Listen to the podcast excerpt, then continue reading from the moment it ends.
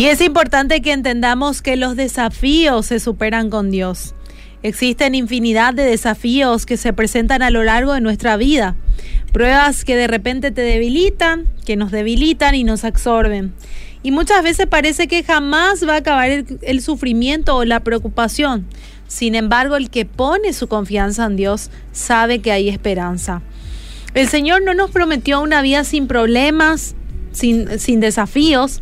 Al contrario, Él nos advirtió que nos enfrentaríamos con aflicciones, pero que en Jesús íbamos a tener la paz que necesitamos. Eso se encuentra en Juan 16:33, donde dice, estas cosas os he hablado para que en mí tengan paz.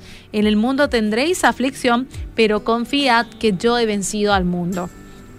Hoy te quiero recordar que no estás solo, que no estás sola en este desafío ni en los que vendrán Puede ser que hoy estés enfrentando un nuevo desafío, mi querido oyente, mi querida.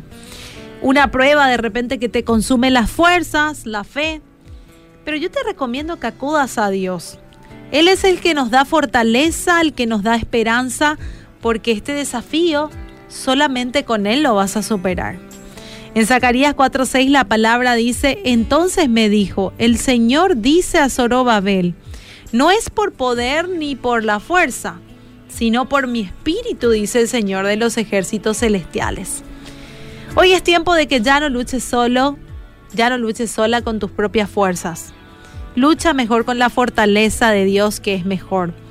Pedile que te ayude a tener paciencia en este proceso, que te dé sabiduría, que ponga en tu corazón la esperanza de que todo mejorará y cuando haya pasado la tormenta vas a recordar este desafío como algo que te enseñó a depender más de Dios.